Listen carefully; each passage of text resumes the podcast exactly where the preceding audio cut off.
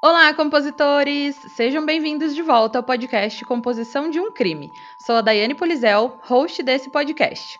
Vocês estão acompanhando a terceira temporada aqui do Composição. E se você sabe de algum caso muito sinistro e gostaria de ouvir ele por aqui, é só deixar a sua sugestão lá no Instagram, que é podcast Composição de um Crime, que eu vou anotar e logo você vai ouvir ele por aqui. Não se esqueçam também de seguir o Composição de um Crime no Spotify ou na sua plataforma de áudio preferida e também de avaliar lá na Apple Podcast. E antes de anunciar qual o caso de hoje, eu tenho um convidado mais que especial. Uma surpresa para vocês, mas não tão surpresa assim, porque vocês já devem ter visto quem é pelo nome do episódio. Mas enfim, finjam surpresa agora e aplaudam ele, Cris Aguilera, do podcast Toda Sexta-feira é 13. Seja bem-vindo de novo aqui no time de compositores, Cris. Ai, gente, muito obrigado, muito obrigado pelos aplausos. Estou honrado de estar aqui de novo. E é muito legal estar aqui de novo. Vai ser um caso bem massa. Estou bem animado para gravar esse caso. Eu que agradeço a sua presença aqui. Você já tá quase virando elenco fixo, né? Ai, Porque, que coisa gente... boa. gente, essa não foi a primeira vez e nem vai ser a última que vocês vão ouvir ele por aqui, não. E para quem é novo aqui ou para quem ainda não ouviu, tem um episódio gravado já com o Cris, que foi o episódio 14, onde a gente contou a história do senhor Olívio Correia, que teve seus olhos roubados. Essa é uma história bem macabra e que tem muitas teorias sinistras. Corram lá para ouvir. E mais uma coisa, tem também uma participação do Composição lá no Toda Sexta-feira 13, que foi o episódio 9, onde nós contamos a história do linguiceiro da rua Arvoredo. Então, quando acabarem aqui, já sabem, tem outros dois episódios para vocês ouvirem.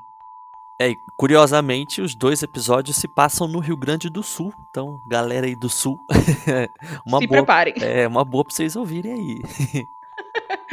Mas, Cris, vamos então agora ao que interessa? Bora! Bom, no episódio de hoje, vamos contar a história de um prodígio da matemática, o anarquista e terrorista Ted Kaczynski, que é mais conhecido como Unabomber.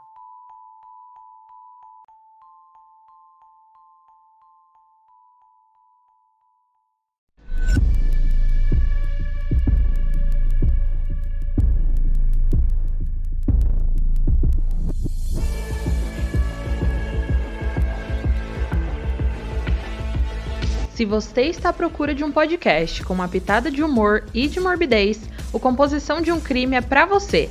Mas lembre-se que esse podcast é sobre crimes reais e algumas falas podem ser explícitas e não recomendadas a pessoas sensíveis e menores de 14 anos. Caso você não fique confortável com tais descrições, recomendo não ouvir.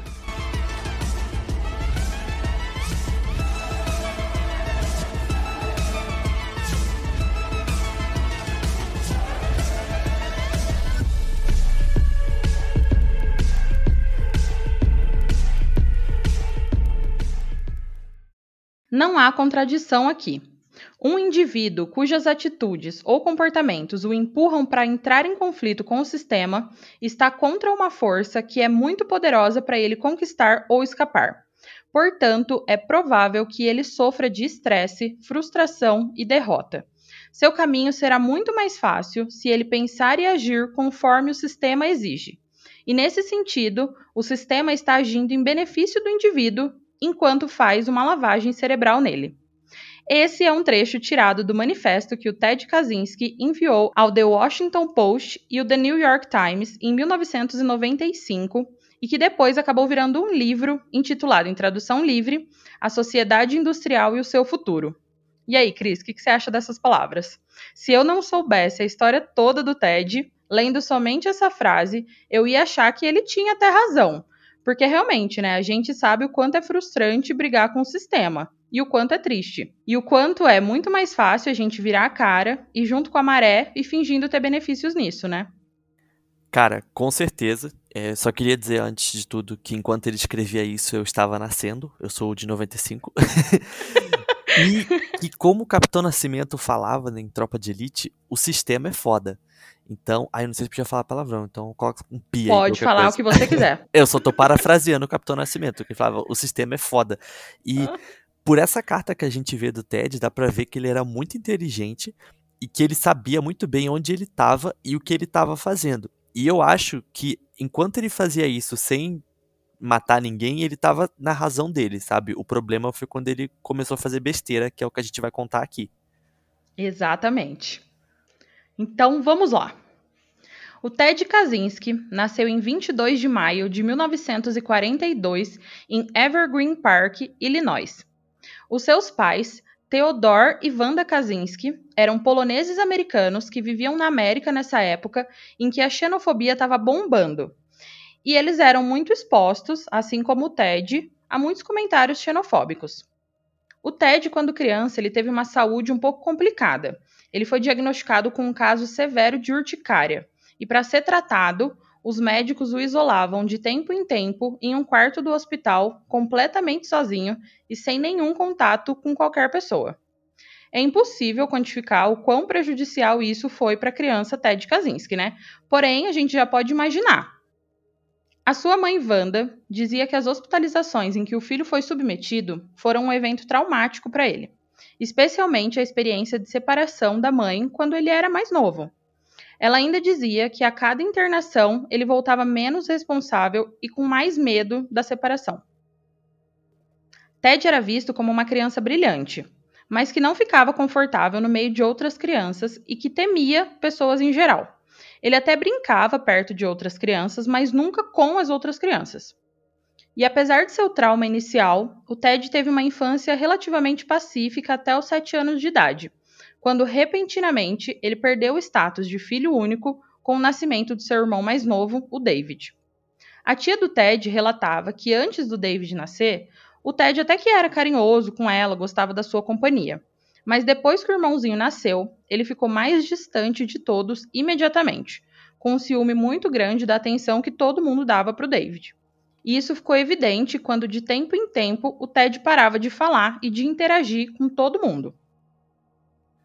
Já na idade de 8 a 9 anos, o Ted dizia que as crianças da sua vizinhança beiravam a delinquência e que ele não queria e nem estava interessado em se envolver nesse tipo de atividade.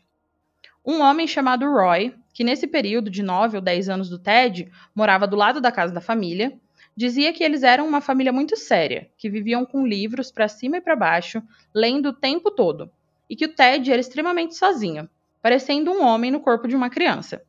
Esse vizinho também relatava que os dois irmãos, o Ted e o David, eram mais interessados em livros do que esportes. Porém, o mais novo tinha alguns amigos, enquanto o mais velho, o Ted, era muito sozinho.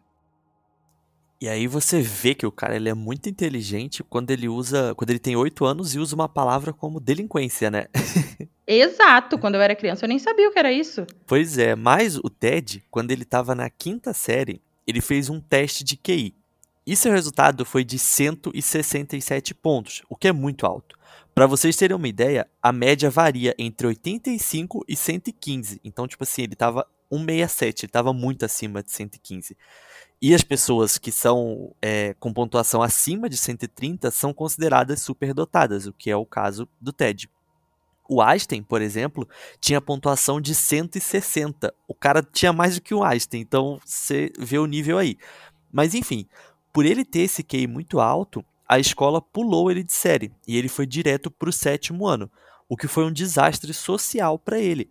Porque se nem com as crianças da mesma idade ele se enturmava, imagine com as crianças mais velhas. Ele sofreu bullying, foi provocado e isolado pelos colegas de classe e por quase todos os grupos sociais da escola. E ele também acabou desenvolvendo uma fobia por lugares e pessoas desconhecidas. Ele não se encaixava, não tinha amigos e sofria agressões verbais.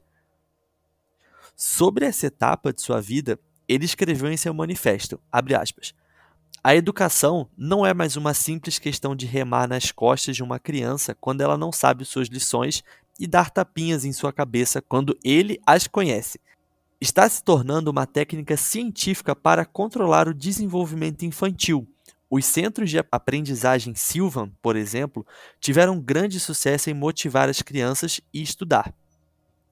Técnicas psicológicas também são usadas com mais ou menos sucesso em muitas escolas convencionais. As técnicas de paternidade que são ensinadas aos pais são projetadas para fazer os filhos aceitarem os valores fundamentais do sistema e se comportarem de maneira que o sistema achar desejável.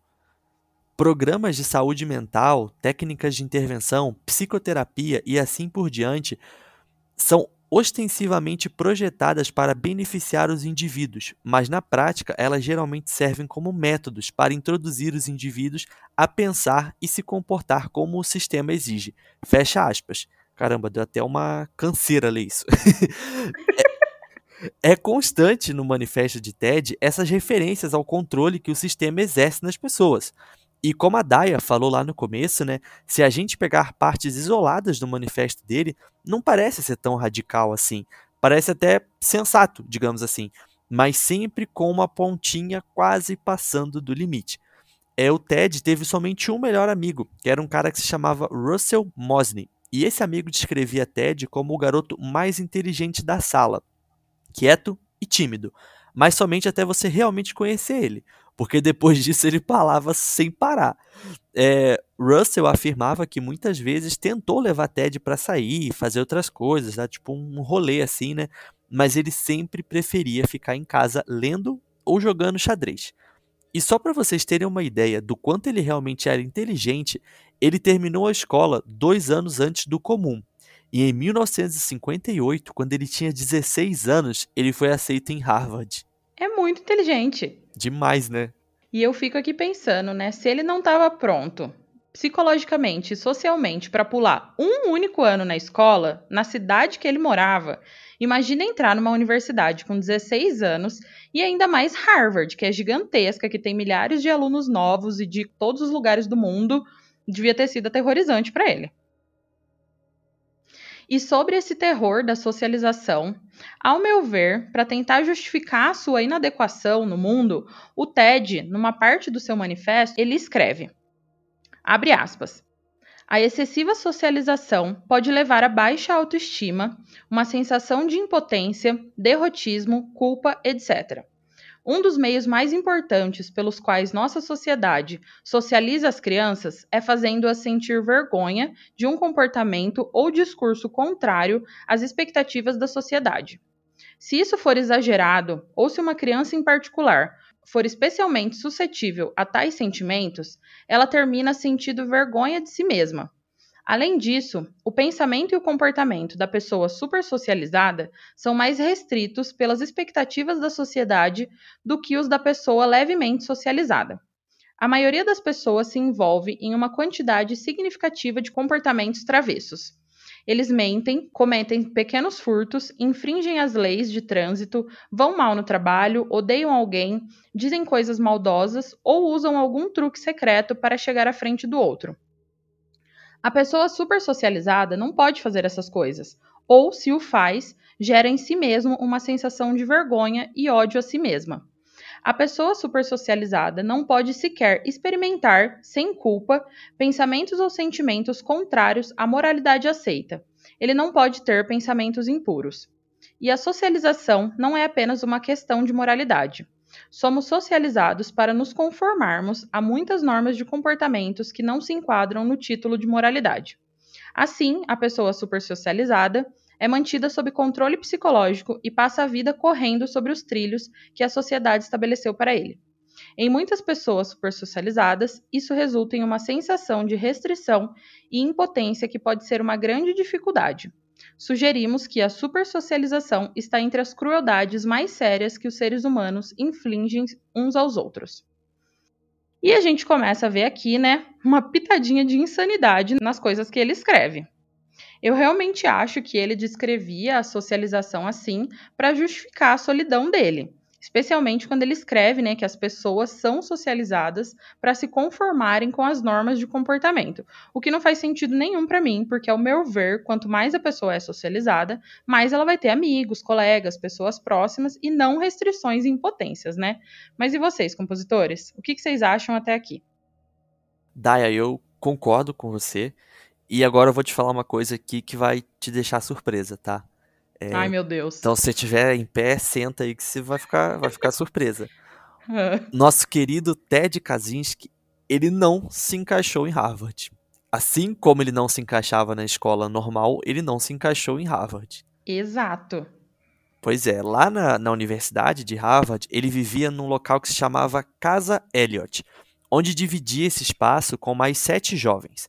Um desses colegas da casa lá chegou a dizer que não se lembrava de ter ouvido nem dez palavras da boca do Ted e que ele tinha muita sorte de viver naquele dormitório, porque era um lugar privilegiado com vista para o rio, mas que ele não aproveitava isso, que seu espaço no quarto era muito mal cuidado, que haviam jornais e livros jogados e empilhados, e muitas vezes tinham cheiros estranhos. Esse colega ainda disse que Ted era muito introvertido e não deixava ninguém se aproximar dele para conhecer ele melhor. Então ele vivia isolado, é, se vestia de um jeito estranho, usando jaqueta esportiva e gravata, é, não mostrava estar e nem ser feliz. Mas ele apresentava estar confortável com esse papel que exercia em Harvard. É, o Ted se graduou no curso de matemática e, após isso, em 1962, ele foi para a Universidade de Michigan, completando seu mestrado e seu doutorado quando ele tinha 25 anos. Gente, o cara virou doutor, é, PhD, que fala nos Estados Unidos, com 25 anos. No, é... Quase não tinha saído da adolescência ainda e já era PhD, né? Pois é, cara, eu não consigo. Eu, eu tenho 25 anos, eu não consigo me imaginar com PhD, não. Invejinha. Durante esse período, ele parecia contente de conseguir viver sozinho e de estar sozinho. Um de seus professores se lembrava de que a matemática parecia ser a única coisa que era importante para Ted. É, Ted Kaczynski era tão bom em matemática que ele não dava chance a seus colegas de sala. Ele era o melhor nisso e ponto final. Em 1965, então ele tinha ali 28 anos, né? É, o Ted publicou dois artigos em revistas prestigiadas na área da matemática, e um de seus professores chegou a dizer que somente umas 10 ou 12 pessoas no país deviam ter entendido e apreciado esses artigos, de tão complexos que eles eram. Por esses artigos, Ted ganhou o prêmio Summer B. Myers, que é um dos prêmios mais importantes lá pra, nos Estados Unidos para quem trampa com esses negócios de matemática. E ele ganhou esse prêmio pela melhor dissertação em matemática daquele ano. O cara era tão inteligente que as pessoas quase não entendiam o que ele falava, né? Pois é, e durante o verão, o Ted geralmente ele ia acampar sozinho em Iowa. E nesse ano especificamente, né, ele voltou para a cidade e surpreendeu alguns habitantes.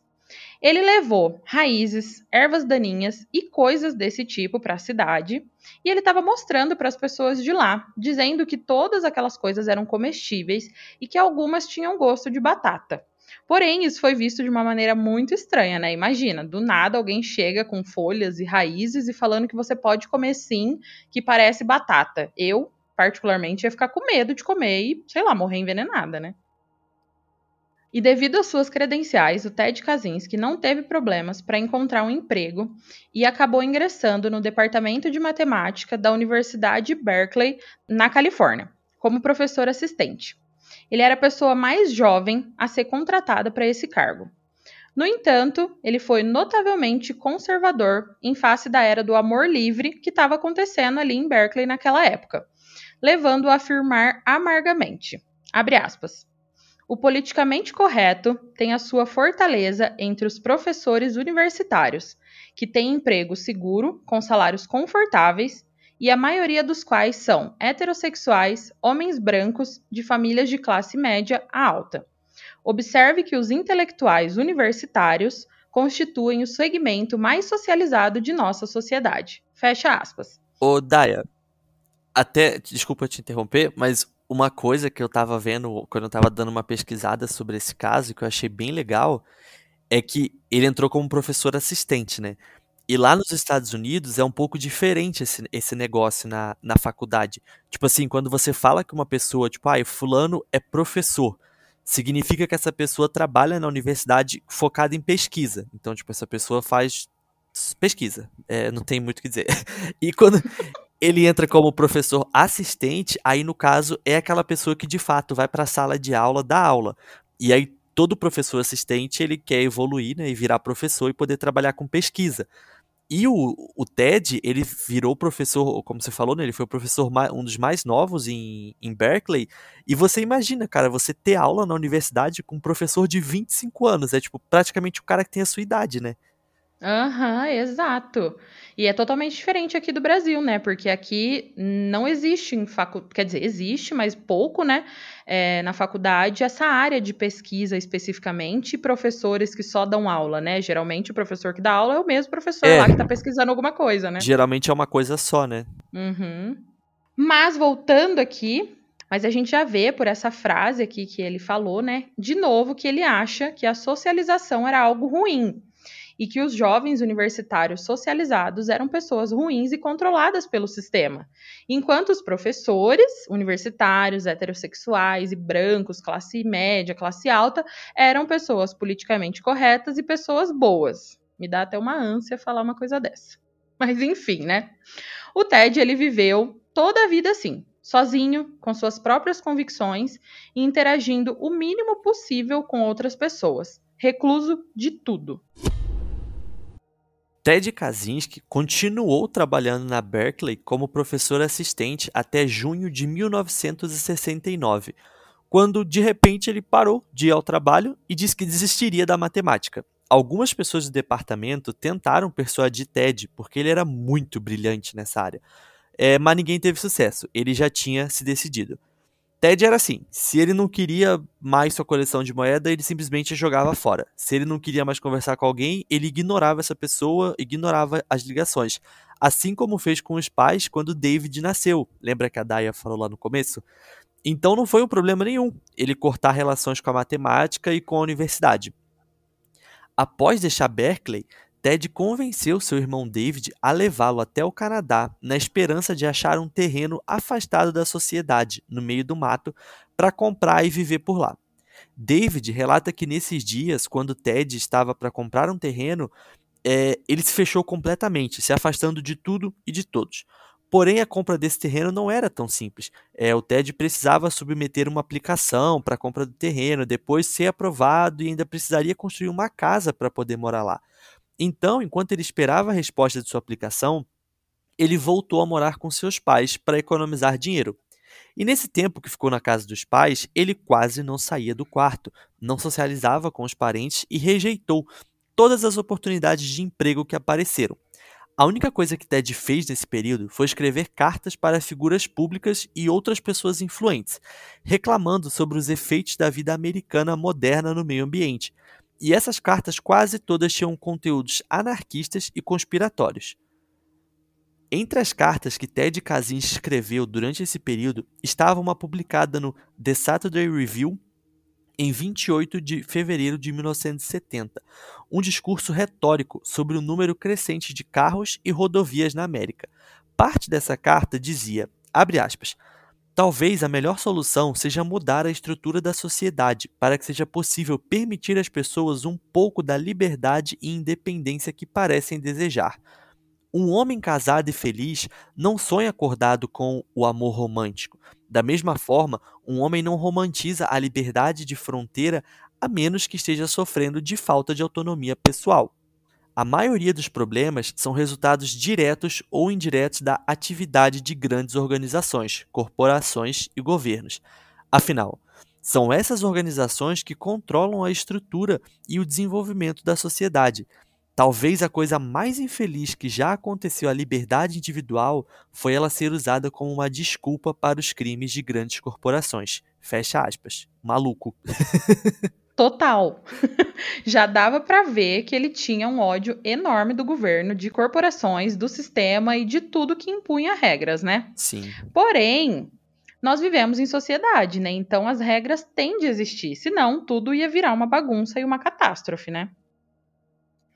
O Ted ele estava esperando ansiosamente a resposta da sua tentativa de compra daquele terreno no Canadá, certo? Mas a sua aplicação foi rejeitada. E esse foi um dos momentos mais depressivos da vida do Ted. E também um momento que foi mais uma gotinha de água naquele copo quase cheio de ódio. Após alguns meses deprimido, o Ted acabou arrumando um emprego, mas era algo totalmente fora da sua área acadêmica. Era um trabalho em construção que ganhava pouco dinheiro e tinha pouco prestígio. E ele ficou nesse trabalho por um tempo. O seu irmão, David, se formou na faculdade e se mudou para Montana. E pouco tempo depois, o Ted largou tudo e se juntou ao irmão e construiu uma pequena cabana em um terreno arborizado de 1,4 acres que ele comprou. Apesar do fato do David ter voltado e se mudado de volta para Iowa logo após o Ted construir a sua cabana. Mas isso não podia ser mais libertador para o Ted. A cabana oferecia toda a liberdade que ele sempre quis, longe de pessoas, longe de corporações e longe do sistema. Para Ted, a liberdade foi encontrada na cabana de 12 metros quadrados que ele construiu naquelas terras. Gente, 12 metros quadrados. É um, é um, um quadradinho de, sei lá, 3,5 por 3,5. É muito pequeno. A sua água vinha do poço que ele cavou com as próprias mãos. O calor vinha de um fogão a lenha e a luz vinha do sol durante o dia e de uma lamparina a querosene durante a noite e, se o tempo permitisse, ele cozinhava suas refeições ao ar livre numa fogueira.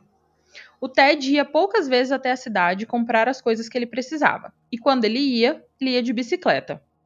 Ted vivia em grande parte do que a terra dava para ele. Ele fazia suas próprias velas, caçava suas refeições e vivia com aproximadamente 30 centavos de dólares por dia.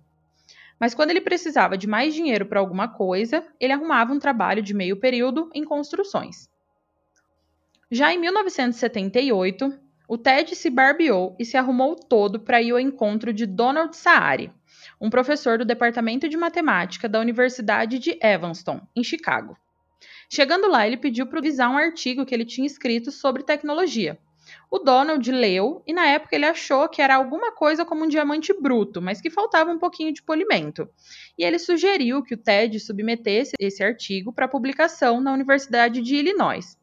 Porém, quando Ted recebeu uma rejeição dessa universidade, ele foi direto brigar com Donald, dizendo que quem o avaliou e dispensou eram todos pretensiosos e idiotas por não verem o potencial de seu artigo. Ter esse artigo rejeitado quebrou o Ted e o machucou de maneiras que ele nunca havia imaginado se machucar. Ele lembrou de tudo que já aconteceu na sua vida, de todas as rejeições que ele já havia passado, e com toda essa raiva acumulada, querendo sair, ele decidiu atacar. Em uma parte do seu manifesto, que imaginamos ter sido escrita com esse sentimento de revolta no meio de toda essa dor que ele estava vivendo nesse momento, ele dizia: abre aspas. Se o sistema quebrar, as consequências ainda serão muito desastrosas. Porém, quanto maior for o sistema, mais desastrosos serão os resultados de seu colapso. Portanto, se for para colapsar, que colapse o quanto antes. Portanto, defendemos uma revolução contra o sistema industrial. Essa revolução pode ou não fazer uso da violência. Pode ser repentina ou pode ser um processo relativamente gradual que dura algumas décadas. Não podemos prever nada disso, mas delineamos de uma forma muito geral as medidas que aqueles que odeiam o sistema industrial devem tomar a fim de preparar o caminho para uma revolução contra essa forma de sociedade. E vocês podem perceber de todos os trechinhos que a gente leu que aos pouquinhos a sua raiva ela vai escalando, né? Como ele vai moldando o seu mundo de raiva a partir das suas vivências e das suas palavras, destilando ódio, conspirações e anarquia. E foi muito clara essa trajetória a partir da leitura do manifesto dele, né? Vocês perceberam, aos pouquinhos ele foi aumentando. É, ele já era um, não era uma pessoa completamente sã, né? E ele foi uhum. só piorando. E aí, para liberar toda essa raiva acumulada, é em seu primeiro ataque, e agora a gente vai começar a falar das besteiras que ele fez, né? É, em seu primeiro ataque, o Ted fabricou uma bomba. A bomba em si não era nada muito elaborada, assim. Era um cano que provavelmente foi tirado de uma pia de cozinha e o explosivo era feito de pólvora e clorato de potássio, que é aquela parte vermelha da cabeça do fósforo, sabe? Tem lugar que a cabeça do fósforo é de outra cor, mas acho que a maioria é vermelha. e todo, todo mundo sabe o que é uma cabeça de fósforo, né? Sim, né? É. É, a fiação que ele usou provavelmente foi tirada de uma lâmpada de rua. E o dispositivo de acionamento era muito simples, mas perigoso. Mas enfim, apesar da bomba não ser nada especial, o container que a bomba estava era. Ele foi feito de várias madeiras diferentes, foi meticulosamente lixado, polido e tingido, parecia mais uma peça de decoração. O pacote foi endereçado a um professor da Universidade de Illinois, em Chicago, mas foi deixado em um estacionamento no dia 24 de maio de 1978. E como o pacote foi deixado lá, ele retornou ao seu remetente. Porém, o remetente não era Ted, era um professor da Universidade de Evanston. O pacote acabou ficando de um dia para o outro na sala de segurança e nesse dia ele explodiu, ferindo gravemente um guarda. E não foi nada aleatório esses endereços. Vamos relembrar de onde era Donald, aquele professor que fez o Ted submeter o artigo. Exato, da Universidade de Evanston. E de onde eram os avaliadores que rejeitaram o artigo de Ted? Isso, da Universidade de Illinois. Então Ted fez tudo isso de um jeito muito bem pensado. Para onde quer que essa bomba fosse, ela iria machucar alguém. Qualquer um dos alvos ia satisfazer Ted, que estava com muita raiva. Após essa explosão que Ted teve, tipo, essa explosão de raiva e de fúria, ele retornou à casa de seus pais e foi trabalhar junto a seu pai e seu irmão. Ele passou esses dias trabalhando honestamente e até conseguiu marcar um encontro com Ellen Termichael, sua supervisora de 29 anos. Eles saíram algumas vezes e Ted realmente parecia feliz. Porém, como nem tudo são flores, é, o relacionamento chegou ao fim quando Ellen percebeu que não estava tão interessada em Ted assim. E isso fez com que Ted se isolasse completamente, mostrando seu comportamento infantil. Ted escreveu uma poesia bizarra e obscena sobre Ellen, e colou por todas as paredes do trabalho, e isso causou sua demissão. Foi nessa época que Ted deu um mergulho irreversível para se tornar um terrorista. Então, né, Daya, a gente consegue ver que toda vez que ele é rejeitado, alguma coisa ruim acontece logo em seguida, né? Exatamente, ele não consegue lidar com esse sentimento de rejeição e frustração. No seu próximo ataque, que foi em 9 de maio de 1979, quase um ano após a sua primeira bomba. Nesse ataque, ele novamente deixou uma bomba na Universidade de Evanston, machucando gravemente o estudante John Harris. E meio ano depois, em 15 de novembro de 1979, ele enviou uma bomba que explodiu dentro de um avião da American Airlines, que estava indo de Chicago para Washington, e quase chegou a derrubar o avião, mas o piloto conseguiu fazer um pouso forçado de emergência enquanto a fumaça estava tudo entrando na cabine. E é óbvio que quando esses ataques aconteceram, ninguém imaginava que isso era obra de um tímido gênio matemático, né? Na verdade, nessa época, os Estados Unidos estavam no meio da crise com o Irã. E inicialmente eles desconfiaram que o Irã era autor daquelas bombas. E também muitos grupos radicais começaram a reivindicar aqueles ataques, então foi uma bagunça completa. E nesse período, o Ted Kaczynski ele retornou para sua cabana isolada do mundo e lá começou a planejar o seu quarto ataque. Esse ataque aconteceu no dia 10 de junho de 1980. Ele enviou uma bomba para a casa do presidente da United Airlines, o Percy Wood. O homem teve ferimentos extensivos no rosto, nas mãos e na perna esquerda. Ele teve de passar por várias cirurgias, mas sobreviveu. E apesar de toda essa onda de terror, o Ted sempre manteve contato com a sua família. Ele escrevia cartas, de vez ou outra recebia a família na sua cabana, sempre sendo educado com todo mundo. Mas o David, o seu irmão, percebia alguma coisa estranha. Ele percebia que o Ted ia se deteriorando a cada vez que ele o via. Ted Kaczynski continuou a enviar bombas para universidades. Na Universidade de Utah, ele não teve muita sorte as autoridades conseguiram identificar e desarmar a bomba, mas a Universidade do Tennessee não teve tanta sorte assim. Em 8 de outubro de 1981, a bomba foi endereçada ao Dr. Patrick Fisher, que era chefe do Departamento da Ciência da Computação da universidade. Porém, a bomba explodiu na secretária Janet, que teve seu rosto machucado e lacerações nos braços e peito, mas sobreviveu. E achando que suas bombas estavam sendo um sucesso total, o Ted atacou novamente em 2 de julho de 1982. E dessa vez ele atacou a universidade em que ele trabalhou, a Berkeley. Um professor de engenharia, o Diógenes Angelakos, foi ferido minimamente, pouca coisa. E após esse ataque em Berkeley, o Ted ficou quieto por alguns anos, trocando a violência pelas palavras. Mas essa calma durou até 1985, quando ele enviou outra bomba a Berkeley, que acabou explodindo nas mãos de um aluno chamado John Hauser, machucando seriamente seus olhos e braços. e alguns dias depois, uma outra bomba foi encontrada na Universidade de São Francisco, porém ela também foi desarmada e não causou nenhum dano a ninguém. Após esses muitos ataques, principalmente os ataques seguidos na Universidade de Berkeley, as pessoas começaram a ficar mais alerta, né? Mas isso não impediu o TED de enviar mais pacotes para mais pessoas. E em 15 de novembro de 1985, o TED machucou um professor e uma assistente na Universidade de Michigan.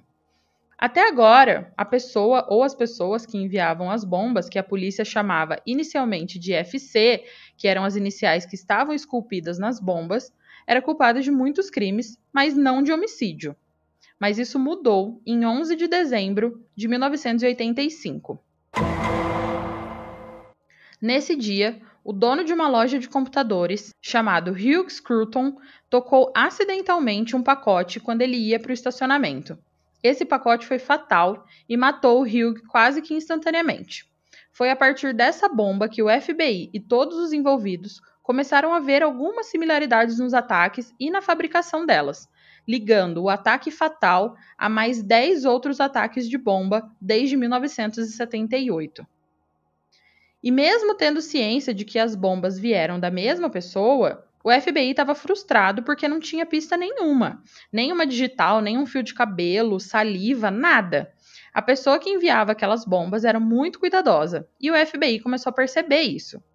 Eles então montaram uma força-tarefa chamada UNABOM, que significava University and Airline Bomber, em referência aos ataques das universidades e da companhia aérea.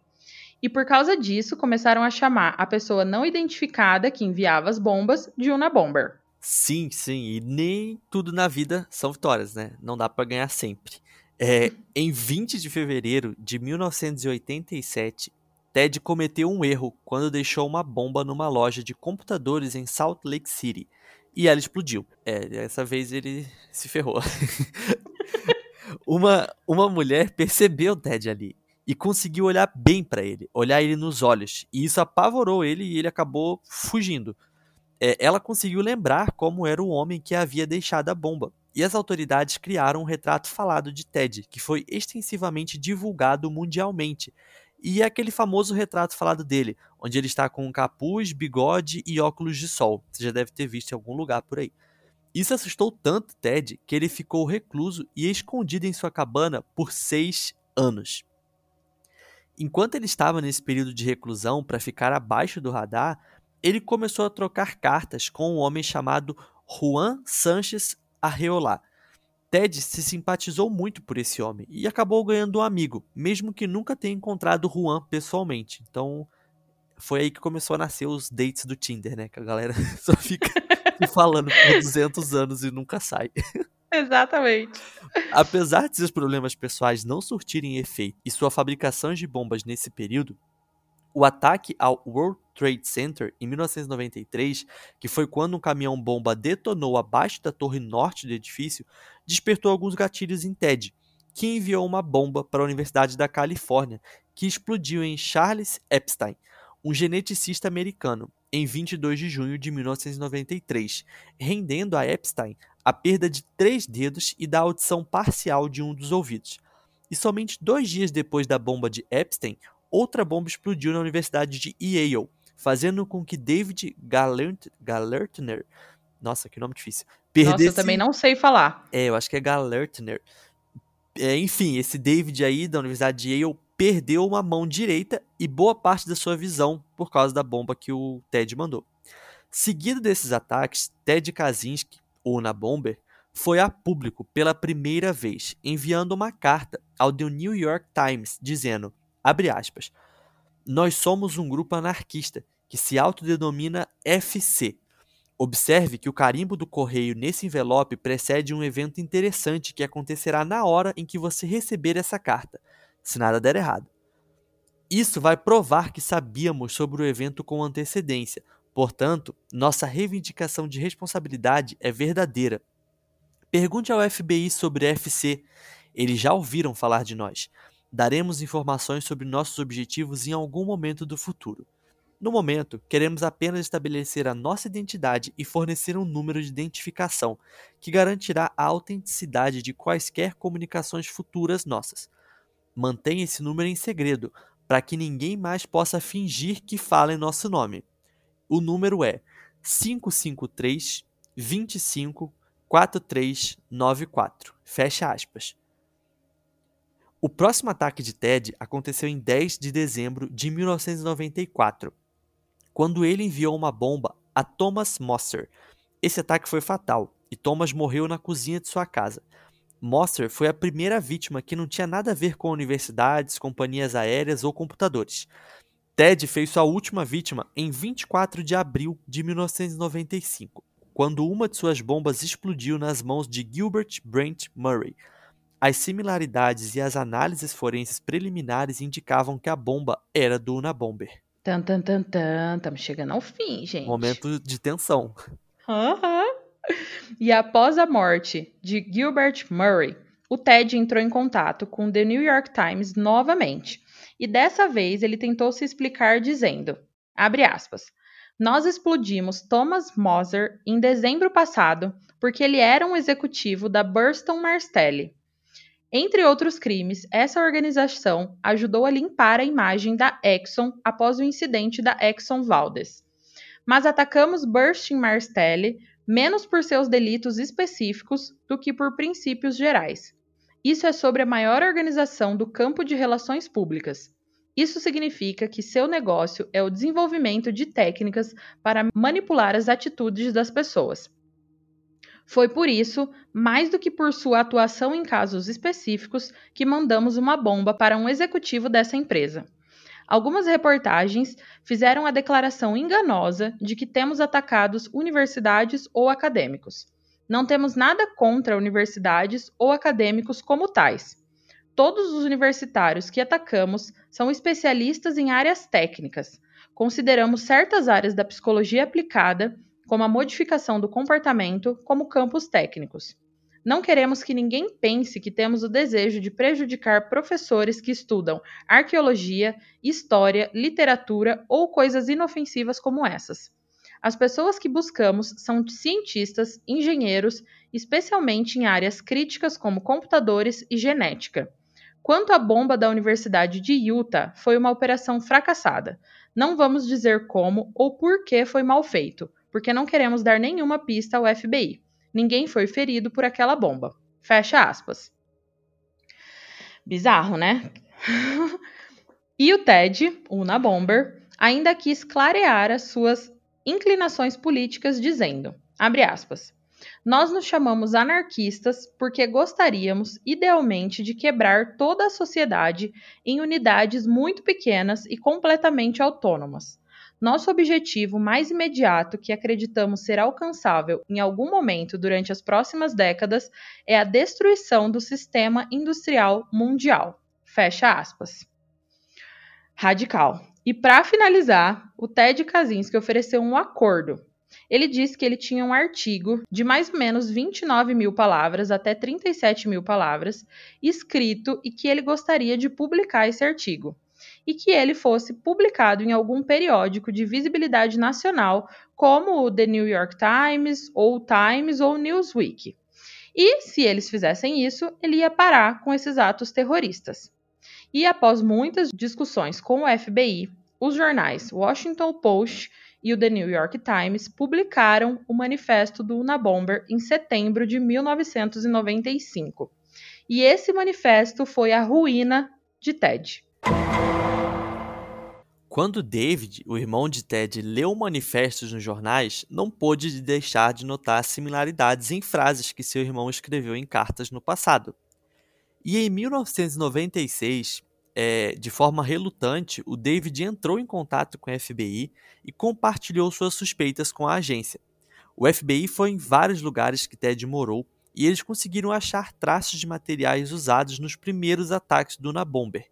E logo após essa descoberta, eles armaram uma operação para prender Ted. Por 18 dias, os agentes do FBI ficaram em duas cabanas na floresta próximo a Ted. Eles precisavam ver Ted, não podiam chegar arrombando a cabana, né? Então eles mandaram um senhor que morava por lá chamar o Ted para fora com alguma desculpa, e quando Ted saiu de dentro da cabana, os agentes finalmente o prenderam. Ted Kaczynski, o famoso Unabomber, foi capa de vários jornais pelos Estados Unidos e pelo mundo. E apesar de Ted sempre se referir a um grupo em suas cartas e manifesto, nenhum outro seguidor ou conspiracionista foi encontrado. Era um grupo de uma pessoa só, aquela one man band. Exato, ele fazia aquilo só para tentar despistar, né? Certeza. Mas o Ted Kaczynski, depois de ser preso, ele foi indiciado em abril de 1996 por 10 acusações de transporte ilegal, envio de correspondência, uso de bombas e três acusações de homicídio. Os advogados de Ted, que eram chefiados pelos defensores públicos federais de Montana, Michael Danahoe e Judy Clark, eles tentaram entrar com uma defesa de insanidade para evitar a pena de morte, mas o Ted ele rejeitou essa estratégia. Em 8 de janeiro de 1998, ele pediu a demissão de seus advogados e contratou Tony Serra como seu advogado. O Serra concordou em não usar uma defesa de insanidade e, em vez disso, ele baseou a defesa nas visões antitecnológicas do Ted. Esse pedido foi mal sucedido e o Ted posteriormente tentou cometer suicídio em 9 de janeiro. Já em 21 de janeiro de 1998, o Kaczynski foi declarado competente para ser julgado, e como ele estava apto para isso, os promotores procuraram a pena de morte mas o Ted conseguiu evitar isso, declarando-se culpado de todas as acusações em 22 de janeiro de 1998, aceitando a prisão perpétua sem possibilidade de liberdade condicional. O Kaczynski está cumprindo oito sentenças de prisão perpétua sem a possibilidade de liberdade condicional em ADX Florence, que é uma prisão de segurança super máxima em Florence, Colorado eu tenho uma coisa para falar. Ah. Esse caso é mais sobre. Porque assim, ele matou três pessoas. Então, se a gente for pensar, não é um, um tanto gigantesco de pessoas comparado a outros serial killers, outras pessoas que é, bombardearam lugares, né? Uhum. Mas o que chama muita atenção é esse manifesto, né? O tanto que ele partiu de uma pessoa que só tinha algumas ideias meio controversas, meio anarquistas, para chegar a cometer esse monte de bombas, né? E deixar muitas pessoas feridas. Cara, é muito curioso a gente estar tá falando disso aqui hoje, porque hoje é sábado, né? Ontem, no Sexta 13, foi um episódio que eu acho que tem bastante a ver com isso aqui, que é mais um caso de uma criança que foi negligenciada na infância, assim, de certa forma, sabe? E acho uhum. que isso mostra como a infância é, tipo, muito importante, assim, né? Exato. O, o Ted, ele já mostrava esses problemas, assim, desde criança. Tipo, ele era muito inteligente. E aí eu não imagino como seja você viver sendo tão inteligente assim, porque provavelmente todos os amiguinhos dele ali da escola estavam muito abaixo dele, né? Então uhum. devia ser estranho para ele. Mas pelo que a gente contou aqui, os pais dele não, não fizeram nenhum tipo de ação, né, para reverter essa situação. E aí ele acabou crescendo e se tornando tipo um adolescente esquisito. Tipo, um adolescente super inteligente, mas esquisito, tipo, recluso, que ficava isolado, que não, não tinha amigos e tudo mais. E eu acho que isso tudo despertou várias coisas nele até o ponto que ele chegou a virar o Una Bomber, sabe? E eu fico imaginando como é que seria um Ted Kaczynski, tipo, super inteligente e que tivesse tido uma infância melhor. Provavelmente esse cara hoje em dia estaria ganhando um prêmio Nobel da matemática ou, ou algo do tipo, assim, sabe? E o, uhum. o caso de ontem do Sexta 13 teve tudo a ver com isso, que também foi um cara que foi negligenciado na infância. O pai dele era tipo um fanático religioso e acabou negligenciando o filho. E ele cresceu e acabou se tornando um serial killer. Sendo que ele era um cara super talentoso, que sabia fazer várias coisas assim, sabe? Mas por essa negligência dos pais, ele nasceu. Ele nasceu não, né? Ele cresceu e quando ele foi, uma das vezes que ele foi preso, ele foi diagnosticado com uma personalidade infantil porque ele não conseguiu se desenvolver ao longo da, da adolescência dele, sabe? Então acho uhum. que isso aí uhum. reforça muito como que a nossa infância é fundamental, assim. E se os pais não prestam atenção na infância, é difícil depois de corrigir, né? Sim, e eu vou muito além de só os pais, né? Eu acho que são todas as esferas da sociedade, né? Se os pais falham ali, a criança ainda tem mais uma chance ali com a escola, né, com os professores, mas aí é, os professores falham, a escola falha em, em banir os bullying e todas as violências que acontecem na escola e vai sendo uma falha atrás da outra, né, até a pessoa virar adulta e não ter mais ninguém para tentar corrigir nada. Então eu acho que começa ali, né, em casa, tudo começa em casa e vai se escalando em todas as esferas da sociedade. E se essa pessoa não tem ajuda no momento que ela precisa, vai acontecer isso, né? Ela vai alimentando esse ódio, essa raiva dentro dela e até chegar uma hora que explode, né? A gente estava até conversando, eu e o Cris, desses é, atentados que estão acontecendo em escola, né? Essas Sim. semanas teve muito.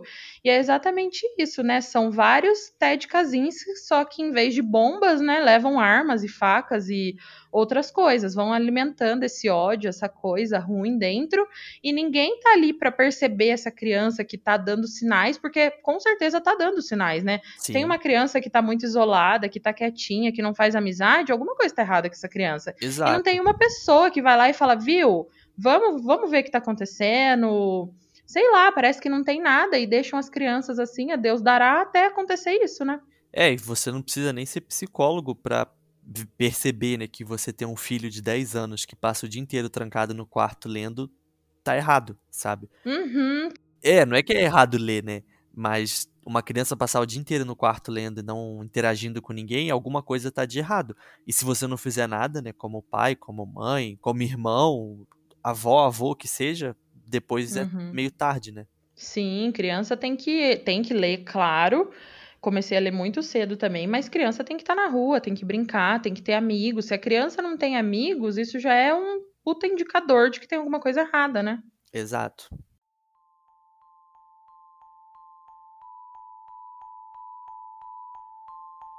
Mas é isso então, compositores. Esse caso chegou ao fim e foi muito tenso. Eu fiquei muito tensa, de verdade. Fiquei tonta com tanta informação. Eu fui sentindo, conforme a gente foi é, contando para vocês a história, eu fui sentindo uma coisa assim, sabe que nem aqueles filmes de suspense que vai escalando aquele negócio ruim dentro de você, que vai dando aquele aperto no coração. Eu fui sentindo isso. Sim, eu também senti. e compositores, lembrando vocês que agora eu tô deixando alguns links de livros na descrição do episódio, na plataforma que você usa para ouvir composição. Então, se vocês ficarem com curiosidade de ouvir mais e de saber mais, eu vou deixar o link do manifesto do Una Bomber e de alguns livros sobre ele também. Então, cliquem lá para ver, tá? E Cris, muito obrigada por participar comigo desse episódio de hoje. Foi muito maravilhoso ter você aqui comigo de novo. E você já sabe, né? Vai voltar mais porque eu quero muito mais. Ah, não, com certeza. Eu, eu que agradeço o convite. E você também vai voltar lá no. Toda sexta-feira é 13 pra gente contar casos lá também. E, cara, é sempre muito legal participar aqui. Eu acho que eu já falei isso da outra vez que a gente gravou junto mas eu já ouvi o Composição de um Crime antes de criar o Toda Sexta-feira é 13.